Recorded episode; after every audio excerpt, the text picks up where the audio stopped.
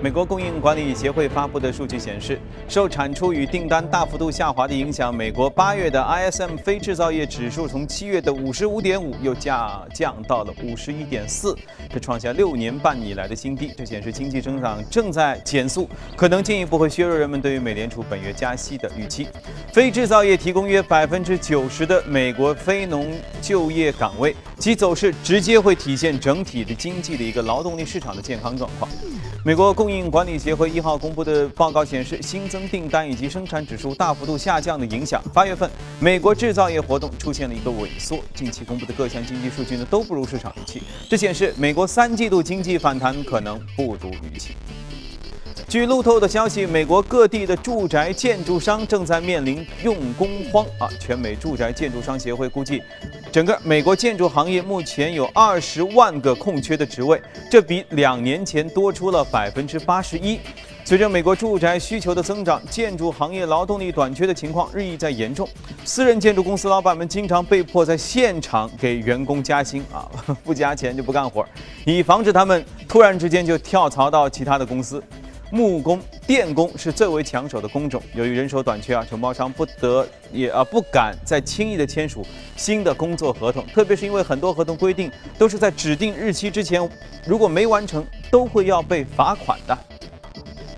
澳大利亚央行在六号结束的议息会议之后宣布，将基准利率维持于百分之一点五的季度低位不变。今年年内呢，澳央行可能有两次降息，分别是五月、八月。八月在该呃该行在连续两个月维持利率不变之后，降息二十五个基点到百分之一点五这样一个很低的位置。分析人士表示啊，最近一次降息主要是因为通胀大幅度的放缓，并且需要防止澳元因为其他国家放松货币政策而过度的上涨啊，不得不为之。欧盟统计局六号公布的数据显示，欧元区今年第二季度国内生产总值的中值比环比呢是新增长了百分之零点三，折算成年率大约是增长了百分之一点六，这和初值一致，这符合市场的预期。总体而言，近期欧元区经济表现还行。那目前市场是聚焦于本周四欧洲央行的例会的决议。那由于欧元区经济没有出现恶化，所以市场预期啊，欧洲央行也不太可能在这次会议上有什么降息等等其他的动作。多家机构的最新监测数据显示，近期资金持续大幅度的开始流入到新兴市场啊，他们的股市、债市同步走强。今天我们开场白也说到，部分新兴市场的货币的汇率也表现上佳。分析人士认为，近期外界对于美联储加息可能延后的预期呢，是推动新兴市场走强的一个很重要的原因。随着美联储陷入政策观察期，加息窗口何时能打开？说心里话，真不明了。所以新兴市场呢，继续就迎来了一个上涨的良机。渣打银行表示，在全球范围内，现在最看好的股市呢，就是亚洲新兴市场以及美国的股票。好，浏览完宏观方面，我们来看一下隔夜美股收盘之后的表现。美股之前一天是休市啊，在休息一天之后，三大指数都创下了新高，其中。道指上涨百分之零点二五幺八五三八点一二，纳指上涨百分之零点五零五二七五点九幺，标普上涨百分之零点三零二幺八六点四八点，一片红啊！我们接着来连线一下驻纽约记者格外，请他带来收盘之后的介绍。你好，葛万。早上，主持人，隔夜市场继续消化上周五的非农就业报告。美联储将于九月二十到二十一号召开公开市场委员会会议。目前市场预计九月和十二月是本年度内美联储最有可能加息的两次会议。由于上个月非农就业新增十五点一万人不及市场预期，目前芝加哥商品交易所的美联储观察工具显示，交易员对九月的。加息概率预测已经下跌至百分之十八，而在个股方面，德国拜耳宣布将对孟山都的收购价从一百二十五美元上调至一百二十七点五零美元。孟山都方面表示，正在就可能的交易与拜耳展开有建设性的对话。隔夜，孟山都的股价高开低走，下跌超过百分之一。而中概股方面，阿里巴巴的股价时隔二十个月再次登上一百美元大关，隔夜大涨约百分之四。主持人。虽然三大股指是新高，但是这个新高可能还不是最高。接下来这几天，我们可以一天一天来看。今天我们嘉宾一起来聊一聊，投资可以舍近啊，不可以取近，也可以取远。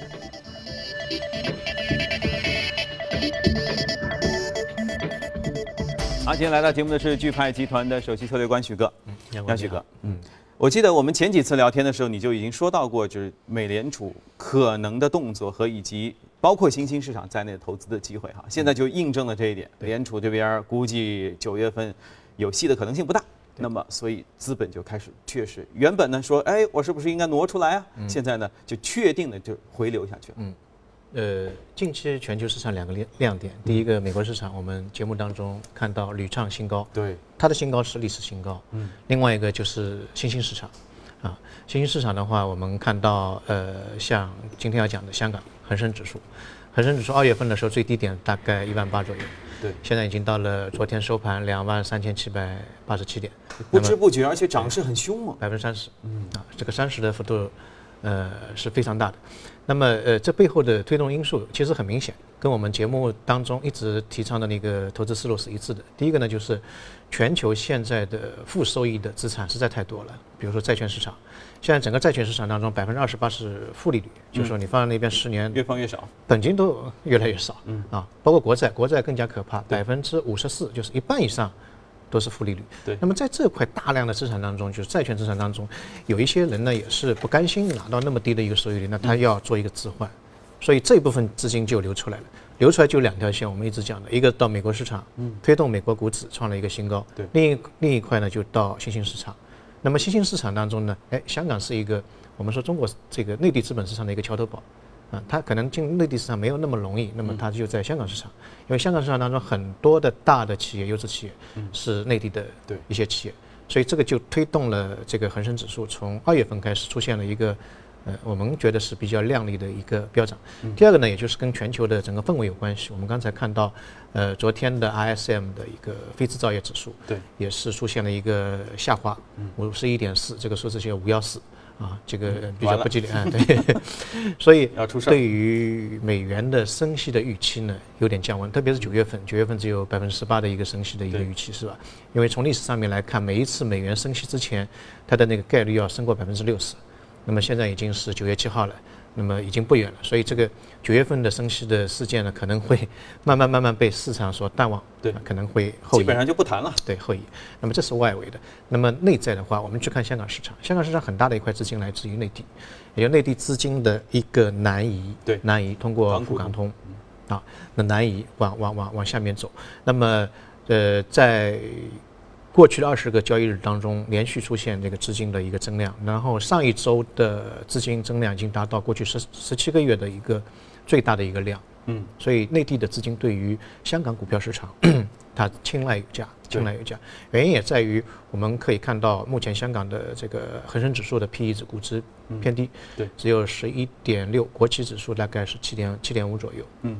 我觉得还有一个很重要，就是说内地一样要想走出去的话呢，香港也是一个前哨站，对吧？还有一个是香港市场看得懂，对，看得懂。呃，您讲的非常好，就是有很多的股票其实是内地企业，比如说我们看到像腾讯。啊，之前一直讲腾讯，啊，腾讯这只股票大家都熟，平时也都在用。对，老外看中概股的年报，他还得翻译呢，是吧？我们一看就明白。明白，也是平时在用的，耳熟能详的一些东西。所以，呃，内地资金在近期，嗯，特别是还有一个事情就是深港通。对，深港通未来的几个月当中，如果开通的话，它的那个中小市值的在香港上市那些股票，可能受到一个烘托。嗯。那么对于整个它的估值会一个上移、上移的作用，这样对于整个香港的恒生指数是一个非常健康的往上走的一个一个。对，而且因为这是明确的，其实肯定是十二月之前要开的。对。就十二月底之前要开的，那无非就是这几个月嘛，对吧？国庆估计是来不及，那接着就是最大可能性是十一月，实在不行就是十二月，那肯定要开的事儿。嗯。关键同类的企业跟呃中国的创业板相比，它有一定的估值的一个优势啊，钱都不笨。然后的话，我们又谈到的一个事情，就是今年讲的最多的海外资产的一个配置。嗯，因为以前的话，人民币还是在升值，对于其他的外币，但今年的话，我们看到这个情况不一样了。嗯，我举一个最简单的例子，从年初一月份到现在，日元对人民币升了多少呢？升了百分之二十。非常厉害，呃，加元对人民币，加拿大元对人民币升了百分之十左右，那么纽币，新西兰的那个货币升了百分之九点七，甚至连澳澳元，澳元降了两次息，刚才节目当中也讲了，它还是升了百分之七点一，所以我们现在有一种感觉，就是拿着人民币比较烫手，是大部分人都是就购买力不行了。以前能买一个马桶圈加一个盖儿，现在盖儿没了，盖没了。对，但是出去的话又比较难。一个你换哪一个国家货币，第二个投资在海外的收益率普遍偏低，因为在海外的话，大部分的国家都是接近零收益，甚至还是负收益。嗯啊，这个基准利率非常低。那么我个人认为，其实呃，短期来看的话，新兴市场，特别是香港的这个股票市场，呃，是一个折中的办法，不一定是一个非常长期的啊。我们先可以到香港，香港这个跳板资金，所以过渡洗个澡，然后再出去，可能会更好一点。第一个呢，呃，你如果是投资香港股市，通过沪港通也好，以后的深港通也好，呃，你投资的期间，你其实是换成港币的。那港币去年对于人民币升值是百分之六点三。对。那那么你的汇率风险就没有了，嗯，对吧？呃，因为你担心人民币的贬值。第二个，我刚才也讲到的，很多的内地的优质企业在香港上市，比如说腾讯，在过去的十二年当中，它的股价翻了两百五十八倍，啊，这个量非常大。买了腾讯，你什么事儿都不用干了。包括中国移动啊，有很多优质企业都是在呃香港上市。那么再结合我之前讲的，目前香港是一个。怎么说呢？海外资金也比较看重，内地资金也比较看重，嗯，它是一个交汇处，一个交饽饽。对，所以短期之内的话，嗯，我个人认为可能是一个比较好的一个投资机会，嗯也是可以作为大家在，嗯，海外资产配置的过程当中是一个试水的地方。对啊，特别是汇率，因为呃，港币的汇率跟美元的汇率基本上是一个固定的这个波动范围之内的，嗯啊，相对来来说，人民币的贬值对它影响不大，嗯。所以说呢，如果说以前我们去香港啊是为了旅游、购物啊、吃东西等等这些方面，就是属于呃消费类的这种这种呃目的地的话，现在可能我们去香港可以抱着另外一种方式哈，更加高级一些。好，那我们先宏观方面聊到这里，我们来看一下异动美股榜上的情况吧。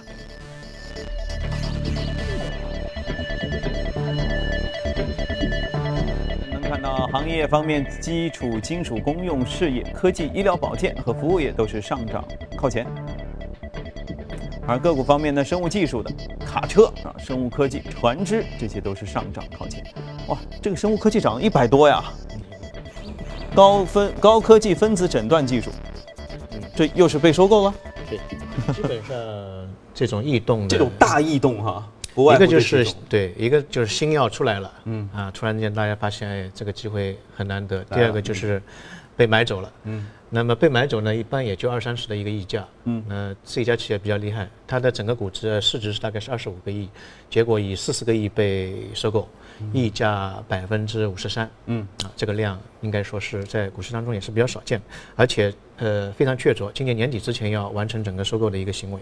那么它是被一家叫丹纳赫的一家这个全球 number one 的医疗器械的这个制造商，嗯呃收购的。那么这家企业呢，主要是做分子诊断，嗯，它的分子诊断呃。覆盖面比较广，从床边诊断，就拿那个仪器在床边诊断，一直到实验室的这个中心诊断，嗯啊，中心诊断，呃，在美国的话，它的市场占有率是百分之二十五，是 number one 的，在全球有一万套机器在整个全球当中运转。它诊断什么东西？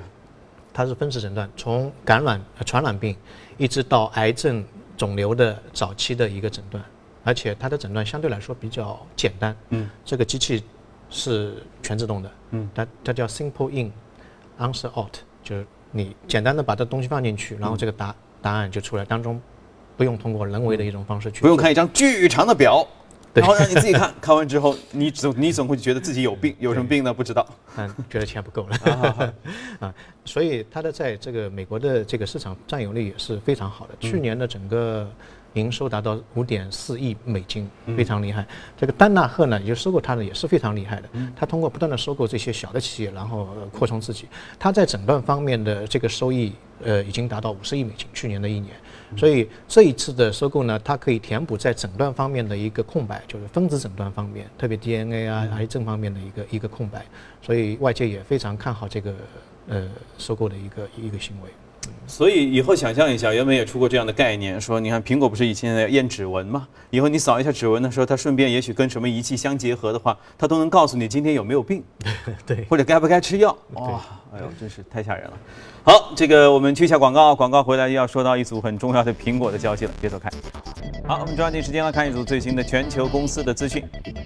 首先看到的就是苹果，今天夜间，呃，准确说是明天凌晨。苹果公司秋季发布会要拉开帷幕。虽然苹果对发布会内容呢，一般来说都是三缄其口，但实际上啊，你去看看网站上，基本上都有。好，分析师普遍预计说，新的 iPhone 不会有重大的变化，还是那个方的，呃呃长方的 iPhone 七和 iPhone 六的外形上来看呢，总体上应该不会差别太大。苹果公司可能会让 Home 键中间那个肚脐眼呢压力变得更加敏感，处理器速度会更快。呃，在原有基础上，也许会再增加一个麦克风或者扬声器。另外就是苹果的七 Plus 可能会有双镜头。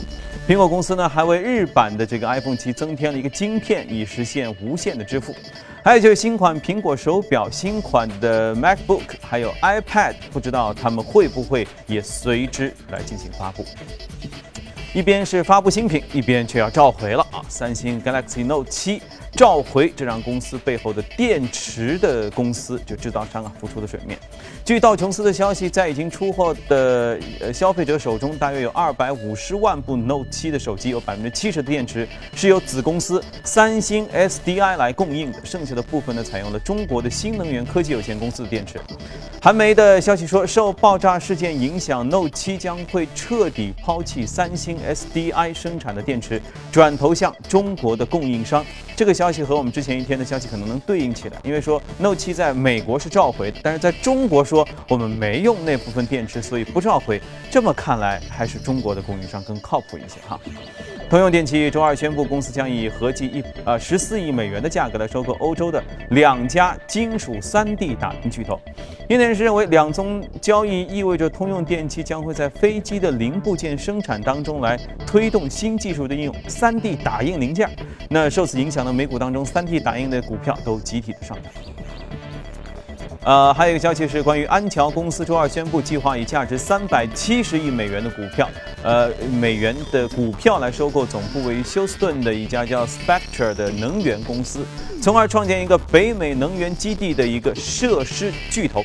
两公司合并之后，预计在一八年下半年能够节约实现节约五点四亿美元的运营的成本。好，呃，看完全球公司动态回来，和嘉宾聊一聊值得关注的美股，看一下美股放大镜。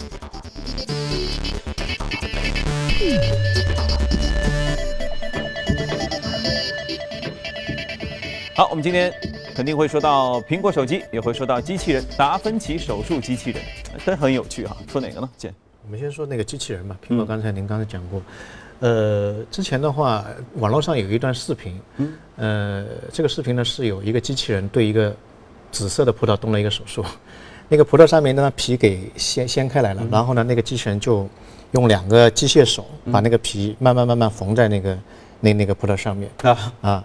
呃，一分四十九秒一个一个视频有吗？有，发到我们朋友圈了。关键是它整个手术的过程是在一个像奶瓶一样那么小的空间里面完成，然后缝完之后你可以看到非常完美。嗯，关键这个人人手的话都是蛮难做的，因为那个皮会滑动。对，而，它机械手又是不锈钢的，啊，那么这个整个手术的完成呢，就通过这一家叫做。达芬奇的呃手术机器人来来完成了，所以那个时候名声大噪，那是非常非常精确。那么这一家公司呢是九五年的时候在美国加州成立的，嗯，它是通过一个微创啊，为什么要放在一个瓶里面给你们做一个演示呢？它入口小，入口小以毫以厘米来来来计算的一个入口，然后呢进行一个非常复杂的一个外科手术。那么因为人在做这种手术的时候呢。尽管你的医术非常高超，但可能受到器材甚至心理那个手手抖动啊，它可能会造成呃额外的一些一些伤害，特别是神经方面的一些东西。那么用这种外科机器人，它可以避免这方面的一个失误。啊，特别是他在儿童的那个手术上面，因为儿童的那个神经啊，这个非常脆弱，而且非常比较深，所以通通过这种机器人可以完完成一个非常完美的，甚至有一些经验不足的这个医生都可以做一个非常复杂的一个手术。在美国的话，像呃这个前列腺癌，它百分之九十是通过这种机器人来完成一个根治的一个一个一个手术啊，因为它非常的精确，把那个病灶里面的东西都可以弄得很清楚。那么这家公司的话。大家，如果做美股的话，我建议可以多去关注一下它的发展的速度非常快，嗯，而且对这个领域当中的这个侵入是非常非常快。我们呃熟悉的中中国有一家公司叫做复星医药，嗯嗯，那么它中期报表大概八月份公布出来，公布出来之后，它的一个业务增长点就是代理这家呃公司的一个器械，就达芬奇的一个手术机器人，在两千一四年呃十二月份的时候，整个全球的达芬奇机器人只有两呃三千二百六十六台。到了我看那个复兴报告的话，现在中国和那个香港的整个机器人，就这两个地方机器人达到八千台，嗯，八千台，所以它的增长非常快。对，关键它的主要利润来源来自于耗材，嗯，耗材，它的那个手臂啊，呃，不像人的手臂可以无限期的用用下去，它做十次手术，对的，就要爆掉，我的精度不够。对，一个手臂就是十万块钱，两个手臂就是十万块钱，所以它的耗材的这个费用非常昂贵，当然它的利润可能也主要是来自于这一块。对，那那那做用这个东西来做手术，肯定价格也很贵，非常贵。你像成本，不用说医生的那个成本，就这个机械手臂的成本就是非常高，一次至少两万块钱吧，嗯，对吧？那么另外一个，我们讲到中国的话，呃，春晚的时候我们看到那个机器人跳舞是吧？五百四十台机器人，也第一次呈现出机器人的一个姿态。其实中国现在机器人的这个产业发展的是非常快。啊，非常快。呃，二零一三年中国的机器人的这个产量已经是全球第一了。到了二零一八年，可能要达到十五万台的一个机器人的一个一个一个产量。嗯。所以机器人这一块，呃，我我个人认为，未来一段时间当中，它的增长潜力是比较大的。原因在于现在整个劳动力市场，呃，这个一个是成本比较高，第二个也是用工荒。对。我们看到二零一五年。呃，一二线城市的一个制造业的工人的成本大概五点八万，嗯是二两千年的时候的六倍，是，所以这个这个增长量非常快快。关键你给了钱，可能他还不愿意干，或者干得不好。那么用机器人取代劳动力，这个这一条线，可能是未来一段时间当中，随着人口老龄化的一个必然的一个趋势。嗯嗯，对，确实机器人的概念，就像我们前面之前说过，什么 VR 啊、AR 这种概念，想象力也很大，而且呢，你觉得它似乎就在身边，一定觉得它有用。对，就是可能他没走进来啊，没走进门，但是呢，在就在门外了，离得不远。好，机器人概念的股票呢，我们为大家罗列了许多，呃，这个。有了前面像这么精确的小机器人啊，还有那些生活类的、服务类的，甚至就制造类的大型的这种呃外力气的机器人啊，生生活当中应用真的是无无所不在啊。好，接着我们再花一点点时间来说一下要发布的苹果。嗯呃呃，苹果的话，呃这次应该跟就跟您刚才讲的，其实没有太大的悬念。但是苹果公司非常重视这一次的发布会，因为现在 iPhone 的手机占到苹果的总销量的百分之六十六，对，就一机。定生死是啊，如果说它卖得好的话，它股价会出现一个上涨。当然，当然对它来说，整个形势也比较严峻。现在整个全球的智能手机出现了一个需求的一个下滑。对，唯一的好消息就是三星帮它 召回。嗯，当然，呃，现在作为苹果公司的话，它的整个产业出现一个分化，一个呢就是可能会更多的精力放在那个那个那个笔记本上面，苹果笔记本上面，就是不知道会不会出那个新的笔记本。另外一块呢，它的 iCo 啊，那个苹果的商店。还有苹果 Pay，就是支付那个东西，呃，增量非常快，增量非常，这是成为它未来的一个业务的主要来源。嗯，那么今天在节目当中，我们也想讲一下，其实这一些可能对一般投资者来说也没有什么兴趣。嗯，嗯，主要的话，我个人认为，从呃过往每次苹果发布会之后，苹果的股价来看的话，嗯，它都有一个上涨，都有一个上涨，平均的上涨，呃，我们看到除了二零一二年。有一次下跌之外，平均每一每一次的发布会，未来六个月当当中上涨的股价是百分之三十二。嗯，啊，这这个增幅是比较大。半年，半年，嗯，半年，呃，六月六个月之后，跟现在比，大概是百分之三十左右的。对，一般因为他们的逻辑是这样的，就是发布会开了，但不是立刻能卖，对，他会比如说迟后一个月卖，然后他慢慢慢慢公布销量，因为刚买的时候，呃，刚出来的时候肯定买的人多。于是，所以它的股价就一路支撑它能够好。然后随着苹果股价的一个上涨，对于苹果产业链，特别是中国的那些板块，其实有带动。最近几天当中，大家可以看到苹果的中下游的那个产业链的制造业的板块都有一些暴动。所以我个人认为，如果说六个月当中苹果的股价还是持续上涨的话，嗯，中国相对应的这些板块可以值得去多关注一下。嗯，而且这是个听上去是至少是个中线。对，可以持有的持续的一个热点。嗯，所以大家两分两方面看哈，一个是明天看新品是吧？到底出哪些东西？除非大失所望，说只出了一个巨难看的什么玩意儿，大伙儿都不喜欢，那有可能会不一样。一般来说也也不太会。那只要有一些新的亮点出现，而且能够有不停的测试报告，拿到手里开箱是吧？拍照晒等等这一系列东西的话，我相信这个基本的上涨的逻辑它应该是存在的哈，大家可以一起来关注。好，这个呃更多详情，明天我们早晨的时候一定会在节目当中有有说到哈，大家一起来看一看。呃，在八点之前再来看一个好消息啊，这个很令人兴奋。经过一个多月的漫长的等待，我也不知道谁在等待。奥地利维也纳美泉宫动物园。八月七号说，他们那儿的大熊猫啊，啊，应该是中国提供的吧？大熊猫终于生下了一对小宝宝，分别是一公和一哦，不是那个一男和一女吧？我们一起来看一看这两个很萌、很小的、很小的一个小熊猫的样子，来一起看一下。据动物园介绍说，通常情况下，大熊猫妈妈在刚刚产下幼崽后，会一刻不离地守护孩子。工作人员只能通过监控画面来了解这两个小家伙的一举一动。随着幼崽逐渐长大，大熊猫妈妈离开的时间也逐渐会加长。也正因为这样，大熊猫宝宝的性别无法在其出生后立刻得到确认。动物园方面说，虽然他们足足熬了一个月才最终确认两只大熊猫宝宝的性别。但是，当他们得知两只小家伙中有一只是雌性时，动物园的工作人员都非常兴奋，因为毕竟之前动物园迎来的几个大熊猫宝宝都是清一色的雄性。